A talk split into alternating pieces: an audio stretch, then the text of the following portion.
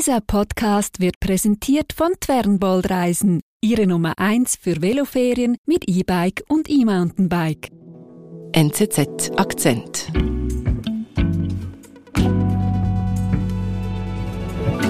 Thomas, hallo. Hallo, Tonja. Darf ich dich zuerst etwas Persönliches fragen? Ups, jetzt wird's gefährlich. Nein. Wie hältst du es mit dem Shoppen? Also ich meine damit Kleider einkaufen. Machst du das gern? Nicht wirklich, nein. Das ist eher ein bisschen eine Qual für mich. Also ich bin immer ein bisschen überfordert, wenn ich in diesen Läden stehe, all diese verschiedenen Modelle, Größen, Schnitte etc. Das ist nicht so mein Ding, nein. Aber trotzdem sprechen wir heute über Kleider zusammen. Ja, so ist es, aber es geht nicht ums Kaufen von neuen Kleidern, mhm. sondern äh, ich habe vor kurzem, vor einigen Monaten, eine Startup-Gründerin getroffen. Äh, sie heißt Ingwil Kerop.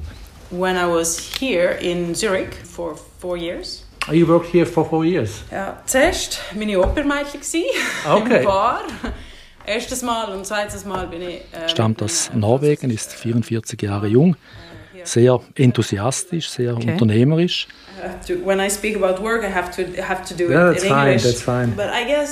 Und sie hat mir gesagt, dass sie eigentlich nichts weniger anstrebt als eine Revolution im Kleiderbereich. Und zwar mit der Idee, dass man in Zukunft die Kleider nicht mehr kauft, sondern flickt. Kritik an Fast Fashion wird immer lauter. Nachhaltige Alternativen haben Aufwind. Doch ein Geschäftsmodell daraus zu entwickeln ist gar nicht so einfach, erzählt Wirtschaftsredaktor Thomas Fuster. Ich bin Antonia Moser. Ingwil Kerop, hast du gesagt, sie hat große Pläne. Sie will wirklich eine Revolution der Kleiderbranche. Ja, ist natürlich ein großes Wort, Revolution. Und es hat auch nicht wirklich revolutionär begonnen, die ganze Geschichte. Okay. And, and when I had my third child, it's very risky to have kids because you have time to think. Like, okay, und so sie hat jedenfalls viel Zeit zum Nachdenken, wie sie mir erzählt hat. Mhm. Und sah ihre Kinder, deren Kleider da ständig irgendwie defekt waren, immer einen Riss hatten oder was auch immer. Und sie hat sich dann überlegt, dass es doch eigentlich möglich sein müsste, das Flicken dieser Kleider ein bisschen effizienter und einfacher zu organisieren. Zumal sie mir auch gesagt hat, dass sie selber nicht besonders talentiert sei im Reparieren von Kleidern. I try to do it myself, mhm. but I'm impatient. I'm not enjoying it. I would rather cook. Da kann ich mit dir mitfühlen, aber ein Startup habe ich trotzdem nicht gerade gegründet fürs Flicken. Ja, aber äh, Ingwil hat da schon einiges mitgebracht. Es ist ausgebildete Betriebswirtin und äh, entstammt einer Familie, wo man sich während Generationen äh, im Textilsektor äh, beschäftigt hat. Mhm. Und sie konnte auch schon einige Erfahrungen machen im Bereich des äh, Recycling, hat einige Jahre für Nestle gearbeitet und in Skandinavien dieses äh, Recycling-System für Rückgaben von Nespresso-Kapseln eigentlich auf die Beine gestellt und mhm. organisiert. Und jetzt will sie eben Kleider flicken oder irgendwie zum Reparieren bringen sozusagen und damit auch gleich noch eine Revolution in der Textilbranche. Ja, es geht hier natürlich nicht allein einfach nur ums äh, Flicken von diesen Kleidern, sondern auch ein bisschen weiter gedacht. Allgemein mehr Nachhaltigkeit im Textilsektor. Und Ziel ist eigentlich einfach, dass man die Lebensdauer von äh, Produkten, also von, von Kleidern, von Schuhen, verlängert und ein bisschen wegkommt von der mhm. Wegwerfmentalität, wie sie heute oft zu beobachten ist. And I wanted to try to do something on textiles. Like how can we create a better system? in textiles, inspired by the Nespresso capsule. Mhm, aber was macht sie denn genau mit ihrem Start-up? Ja, es ist ein bisschen technisches Ganze, es ist eine, so eine technische Plattform, die sie auf die Beine gestellt hat. Die Idee ist eigentlich, dass alle Leute zusammenkommen, beispielsweise Kunden, die eine Hose mit einem Loch haben. Mhm. Auf der anderen Seite die Reparaturbetriebe, die dieses Loch auch entsprechend flicken können. Mhm. Und drittens sicher auch die Firmen, die diese Hose einmal verkauft haben und die dank dieser Plattform dann wertvolle Informationen und Daten erhalten zur Qualität von ihrer Ware. My first company was started in 2016 and I started just testing. Und sie hat dieses Unternehmen 2016 gegründet, das heißt Repairable. Mhm. Und hat zunächst aber sehr, sehr klein angefangen. Was heißt das? Eine One-Woman-Show, sagen okay. wir es so. Ja, sie ist in Kindergärten gegangen, in Kitas, hat da Zettel aufgehängt am schwarzen Brett und den Eltern offeriert, das Flicken dieser Kinderkleider für sie zu organisieren. Mhm. Das erklärt sie auch in diesem Video. Mitt grønne skifte det handler om å legge til rette for bærekraftig forbruk. Sie steht da selbst in einer Kita und erklärt quasi ihre Idee, ihre Geschäftsidee. Reparere und levere tilbake på samme sted. Und das kommt an. Das kommt offensichtlich gut an. Ja, es haben sich dann viele Eltern gemeldet bei ihr, die dankbar waren, dass sie das nicht alles selber machen mussten. Und das hat dann irgendwie bestärkt in ihrer Idee, da weiterzumachen mit diesem Unternehmen. Mhm, und was macht sie dann? Sie hat dann zuerst einmal beim Staat angeklopft um äh, Unterstützungsgelder. Es gibt da verschiedene Fördertöpfe für Start-ups. In Norwegen? Und in Norwegen war das genau und hat offenkundig alle Kriterien, die man da formuliert hatte, relativ einfach erfüllt. Sie war jung, es war ein technologieaffines Produkt, äh, mhm. Nachhaltigkeit, Frau. Und äh, ja. Das heißt, also, sie bekommt das Startkapital. Sie hat das Startkapital bekommen und es war offenbar einiges einfacher, als sich das anfänglich vorgestellt hatte. Ja. Okay. And then you're like, okay, all right, then I guess this is what I'm doing, right? Okay. Dann? Ja, sie hat jetzt also dieses Startkapital, das sie braucht, um, um ihr Startup da irgendwie äh, mit Leben zu füllen mhm. und hat das dann entsprechend entwickelt, also zusammen mit IT-Experten. Und dann so ungefähr im Jahr 2018 ist dann eigentlich so der erste größere Durchbruch gelungen. Man hat einen ersten großen Kunden an Land ziehen können, und zwar das schwedische Modehaus H&M. Wir sind gleich zurück. Velo-Enthusiasten kommen bei Twernbold ebenso auf Touren wie gemütliche Genussfahrer. Auf verschiedenen E-Bike-Reisen kurven sie durch Europa und erleben Inseln, Berge und Landschaften auf die bequeme Tour. Alle Strecken sind rekognosziert und kompetente Guides, Top-Meetbikes und der Begleitbus von Twernbold sind immer dabei. Twernbold Reisen, die Nummer 1 für Veloreisen mit Schub.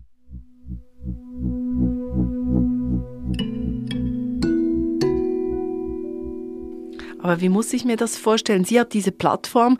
Was will dann H&M von ihr oder was bekommt die Firma von ihr? Ja, man kann sich diese Plattform wahrscheinlich am einfachsten so als ein normales Softwareprogramm vorstellen. Das wird dann eingebunden eigentlich auf diesem Online-Kanal von H&M und mhm. da können dann die Kunden direkt einen Auftrag geben zur Reparatur von einem Kleidungsstück. Von H&M. Von H&M, mhm. genau. Und die Unternehmen erhalten über diese Plattform, wie gesagt, Zugang zu den Daten und wissen, ob jetzt bei diesem oder jenem Kleidungsstück vor allem die Reißverschlüsse das schwache Glied sind oder ob es da viele Nähte gibt, die, die platzen, was auch immer. Also aber das läuft dann eigentlich über die Webseite von H&M, also von Ingwil Kerops äh, Plattform bekomme ich wie gar nichts mit als Kundin. Genau, das stimmt so, ja. Dieses Startup wird eigentlich für den Kunden nicht sichtbar, repairable, mhm. ja. Das heißt, aber für Ingwil Kerop läuft's gut. Also ich meine, H&M ist ein großer Kunde.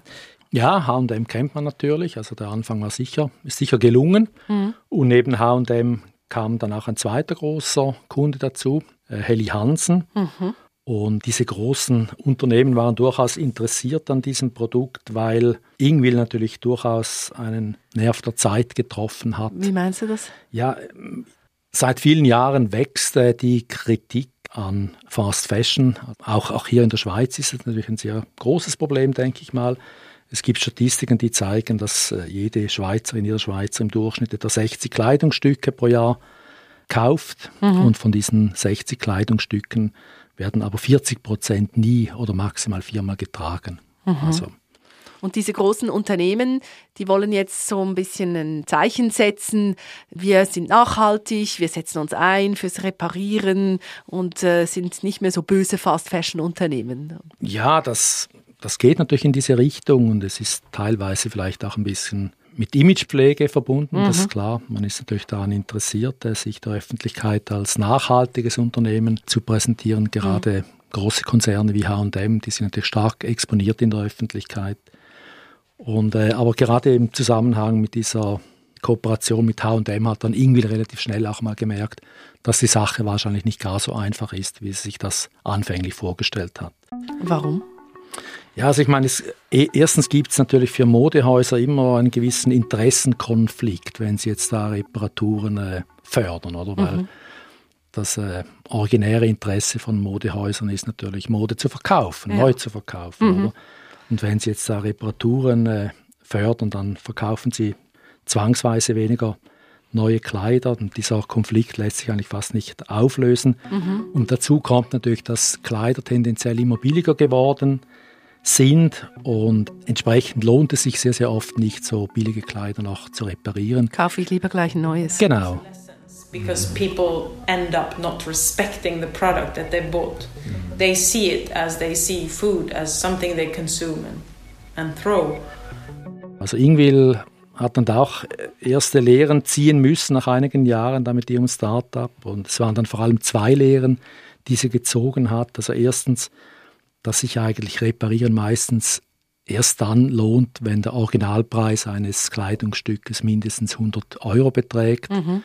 Und zweitens, dass eigentlich die meisten Leute nur bereit sind, etwas reparieren zu lassen, wenn die Kosten äh, des Reparierens nicht höher sind als die Hälfte des Originalpreises. Also wenn das T-Shirt 10 Franken gekostet hat, zahle ich nachher nicht nochmal 10 Franken genau, für die Reparatur. Genau, und für 5 Euro kriegt man wahrscheinlich keine Reparatur hin.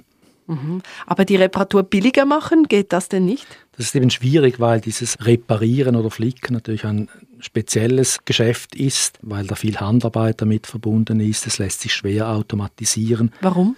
Weil die Materialien sind sehr, sehr unterschiedlich. Jedes Loch ist ein bisschen, sieht ein bisschen anders aus und mhm. verlangt andere Handgriffe. Ein sehr arbeitsintensives Geschäft und entsprechend sind es meistens auch Kleinstbetriebe, die das machen. Und Shoppen macht ja auch vielen Leuten, vielleicht jetzt nicht dir, aber anderen, also Kleidershoppen ein bisschen mehr Spaß, als alte Kleider zu reparieren, oder? Ja, das ist sicher so. Das ist natürlich auch ein weiteres Problem. We are trained to have those uh, hormones, like the happy hormones, yeah. triggered by getting new yeah. stuff. Yeah. Beim Shoppen werden da irgendwelche Glückshormone ausgeschüttet und wenn sie hinsteht und sagt, tragt eure alten Kleider noch ein bisschen länger und lässt sie flicken, dann ist es natürlich nicht gleich attraktiv. When our call to action is don't do anything, just stick to what you have and fix it and wear the same thing the next day. Mm. It's not a sexy call to action. It's it's a bit like oh, it's boring. Mhm. Also das heißt, die Idee wäre eigentlich gut, aber für Ingwill Kerob läuft es dann irgendwie doch nicht so richtig. Ja, also es war, war schon ein bisschen ein harziger Verlauf bis anhin. Äh, auch die Zusammenarbeit mit H&M hat man dann irgendwann einmal aufgelöst. Mhm. Und das Unternehmen ist jetzt nicht besonders groß gewachsen. Es sind immer noch diese zwei Gründungsmitglieder und rund sechs äh, Softwareentwickler aus Indien. Mhm. Und die Expansion ins Ausland, die man eigentlich relativ früh bereits angestrebt hat, die ist noch immer nicht gelungen. Aber was müsste denn passieren, dass Ihr Unternehmen jetzt so richtig äh, zu laufen beginnt? Also große Hoffnungen setzen viele Vertreter dieser Reparaturbranche, wenn man so sagen will, in den Staat, in die Politik, dass da Anreize gesetzt werden, die es halt einfacher machen, auch aus Kostengründen Reparaturen durchzuführen. Mhm. In der EU findet momentan eine Diskussion auch auf politischer Ebene statt über ein Recht auf Reparatur, okay. dass also Kunden das quasi einfordern können, dass ihre Produkte repariert und nicht einfach umgetauscht mhm. werden. Da bewegt sich schon einiges und Ingwil hat mir auch gesagt, dass gerade in jenen Ländern, wo sich relativ viel bewegt, auch die Start-up-Unternehmen äh, ja, aufbauen und mhm. da besonders stark verbreitet sind. Mhm. Zum Beispiel? Frankreich ist so ein Land, wo das ziemlich stark gefördert wird. Es gibt seit kurzem gibt so einen Reparaturbonus, okay. den man erhält, wenn man seine Kleider oder Schuhe reparieren lässt. Den gab es bis dahin nur für Elektroartikel und seit kurzem gibt es das jetzt auch für textile Produkte. Mhm. Aber die Frage bleibt natürlich, ob jetzt solche staatlichen Interventionen, solche staatlichen Anreize wirklich das Konsumverhalten ändern können. Also wie wir vorher diskutiert haben, macht man das ja nicht einfach, weil man es zwingend muss, dieses Einkaufen, sondern auch, weil es Freude bereitet. I, I can't say that I feel that things are moving fast. I would not say that.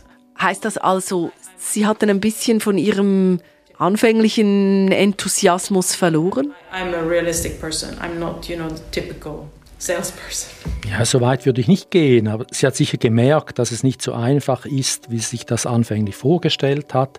Aber sie ist immer noch stark überzeugt von ihrer Idee, von ihrem Unternehmen, noch immer sehr enthusiastisch und mhm. sie ist auch zuversichtlich, dass das Reparieren in Zukunft wieder an Bedeutung gewinnen wird, vor allem auch im Textilsektor, wie das ja in früheren Zeiten auch gang und gäbe war. Things will happen, change will come, and there will be new systems, but I'm worried about how much time it's going to take.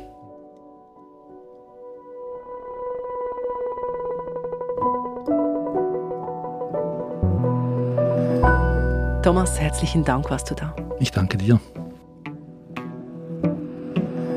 Das war unser Akzent. Produzentin dieser Folge ist Marlene Oehler. Ich bin Antonia Moser. Bis bald.